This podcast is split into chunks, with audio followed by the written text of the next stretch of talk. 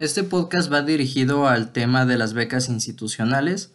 Como muchos ya saben, el instituto nos ofrece una beca, que es la beca institucional, la cual es un apoyo económico al semestre y esta varía según tu promedio.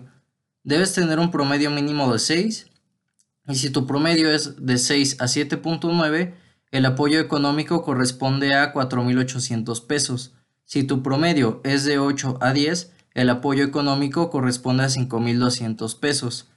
Eh, esta beca, el trámite y su solicitud sigue vigente, de hecho comenzó el día 19 de octubre y concluye el día 31 de octubre. Para solicitar esta beca lo que tienen que hacer es ingresar a CIBEC y registrarse para generar una cuenta. Una vez que ustedes ya tienen la cuenta, tienen que irse a las solicitudes de beca y abren la solicitud correspondiente a la beca institucional.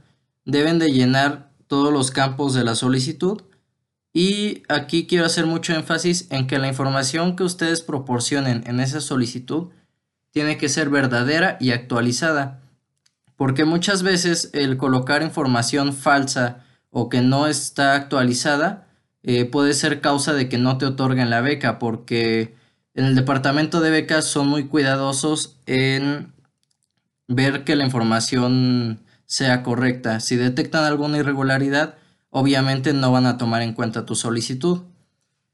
Aquí también quiero aclarar que no todos los que soliciten la beca van a obtenerla.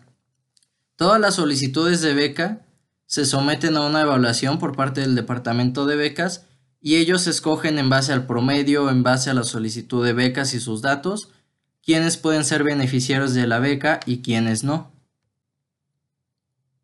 Ahora, una vez que ustedes finalizan con su solicitud de beca, lo que tienen que hacer el siguiente paso es subir documentación a CIBEC. Esta documentación consta del acuse de solicitud de beca y corta compromiso. Esta las va a arrojar el sistema de CIBEC, entonces ustedes lo que tienen que hacer es imprimirlas, firmarlas y escanearlas. Y también nos pide que agreguen el certificado de estudios de tipo educativo inmediato anterior. Con esto se refiere al certificado de la prepa. Yo sé que actualmente la ESCA aún no nos da un certificado de estudios oficial como tal, entonces el primer certificado de estudios inmediato anterior es el de la prepa. Como ya mencioné antes, eh, sus solicitudes se someten a un proceso de evaluación y la publicación de, de resultados acorde a su trámite es el 11 de diciembre. El 11 de diciembre nos estarán informando quiénes sí fueron beneficiarios de la beca y quiénes no. Es importante que ustedes consulten si fueron beneficiarios o no de la beca para que registren de inmediato una cuenta bancaria en la cual les van a estar depositando su apoyo económico.